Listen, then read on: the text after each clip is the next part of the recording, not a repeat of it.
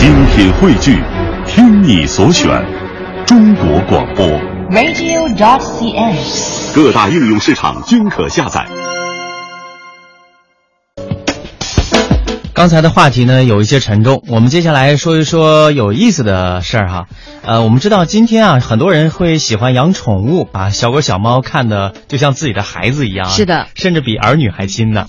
呃，不过大家知道吗？这种养宠物的这种行为，其实从古到今啊一直都有。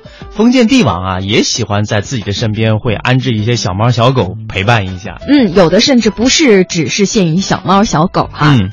呃，在春秋时期呢，这个魏国国君魏烨，他就喜欢养鹤，他把这个偌大的皇宫变成了专业的养殖场，看着成群的白鹤呀盘旋在皇宫上空，他高兴的手舞足蹈，是对鹤高歌。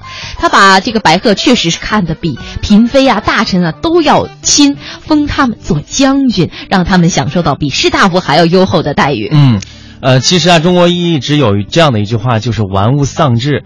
帝王也是这样，如果太沉湎于宠物这个当中的话呢，有可能会耽误国事，严重的时候呢，还会因此而成为昏君。呃，比方说明朝的皇帝朱瞻基从小就喜欢斗蟋蟀，呃，怕他玩物丧志，太后曾经将宫里斗蟋蟀的碗全部都砸掉。但是呢，这些都不能够阻止朱瞻基对蟋蟀的喜爱。登基之后，第一件事就是下红头文件啊，这是做一个比方哈，就是下旨让各部门各部门选上好的蟋蟀上供，还命工匠大造精美的蟋蟀碗。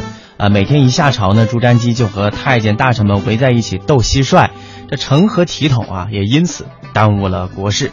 呃，跟这个相类似的还有这个雍正皇帝啊。